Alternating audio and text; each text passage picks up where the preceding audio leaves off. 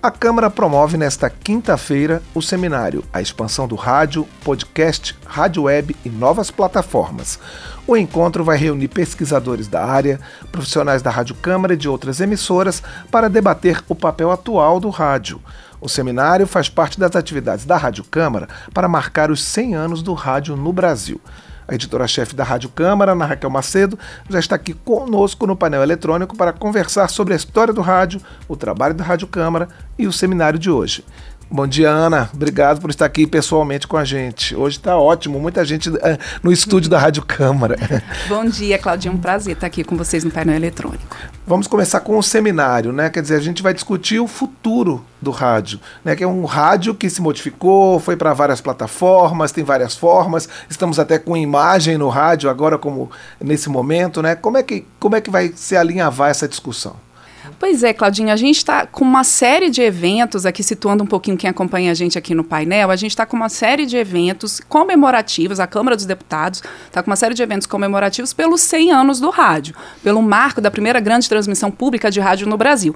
E esse seminário que a gente está organizando hoje, a gente aqui é, na Rádio Câmara está à frente dessa organização do seminário, a expansão do rádio, podcast, rádio web, novas plataformas, vai exatamente nessa linha a gente tem 100 anos de rádio, a gente tem muita modificação tecnológica, modificação de linguagem ao longo do tempo, mas a gente considera que o rádio ainda tem um papel muito importante, um papel essencial na comunicação no país. Então, a ideia desse seminário de hoje à tarde é justamente discutir que papel é esse que o rádio tem hoje na comunicação. Ele vem se modificando ao longo desse último século, mas ele ainda está muito presente e presente em novas plataformas.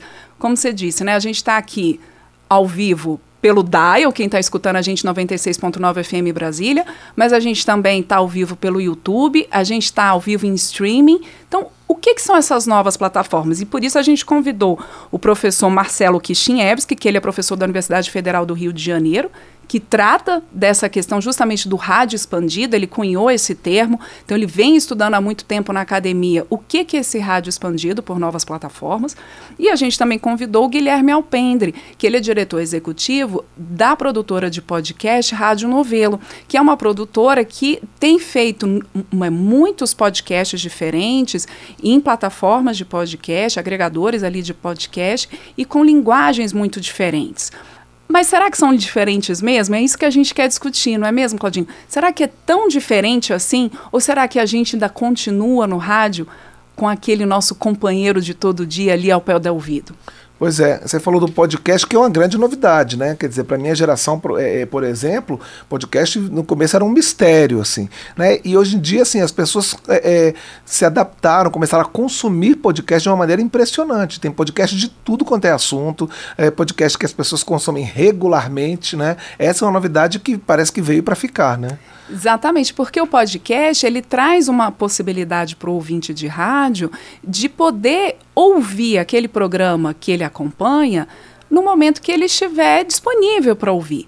Porque a gente tem sim o rádio ao vivo, e o rádio ao vivo tem o seu papel. É o que a gente faz aqui muito na Rádio Câmara, né? Ao vivo, com os nossos programas, com os nossos jornais, com as nossas transmissões ao vivo de plenário, de comissões, dos debates aqui na Câmara dos Deputados mas o podcast ele permite que o ouvinte reserve ali, assine o seu programa preferido e escute quando ele puder. Quando, por exemplo, ele estiver na academia, quando ele estiver em casa fazendo alguma tarefa. Então, o podcast ele veio ali nesse, nesse ambiente que a gente tem hoje também, até em outros meios de comunicação, como a própria parte do audiovisual, na televisão, nos streamings. A gente tem hoje uma série de plataformas de séries, vídeos em streaming e o podcast também vem nessa questão ali, da assinatura. Então, dá essa também liberdade para o ouvinte.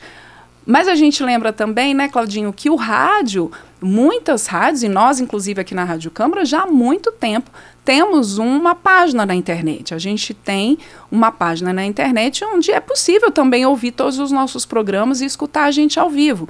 Então, também já existia essa possibilidade de quem perder um programa ir lá conferir. O podcast ele vem como uma ferramenta a mais. Mas, de novo, eu volto. E a linguagem? Que linguagem é essa que a gente está usando? Então, essa é uma discussão que a gente quer trazer nesse seminário. E a gente falando dessa evolução do rádio, uma coisa que me chama a atenção, por exemplo, é que os jovens ainda têm muito interesse no rádio, né? Porque de vez em quando alguém fala assim, ah, rádio é, é coisa de gente mais velha, os jovens já não estão. Mas a, a, própria procura, por exemplo, aqui na Rádio Câmara, dos estagiários, né, por trabalhar aqui, por, por, por ter essa experiência com rádio, demonstra que mesmo no ambiente universitário, em outros ambientes, essa geração mais jovem ainda está ligada no rádio, né? Exatamente, tá assim, essa conversa, essa forma de você ouvir um programa, uma discussão e poder fazer outras tarefas. Então a gente tem esse esse meio hoje, é, é, a gente vive numa sociedade em que as pessoas fazem mil coisas ao mesmo tempo nas grandes cidades. Então você possibilita isso com rádio, né? Você, fazer uma outra tarefa, que isso já é uma característica do rádio lá do início, né, Claudinho? De você poder realizar uma outra tarefa e continuar ouvindo o seu programa favorito.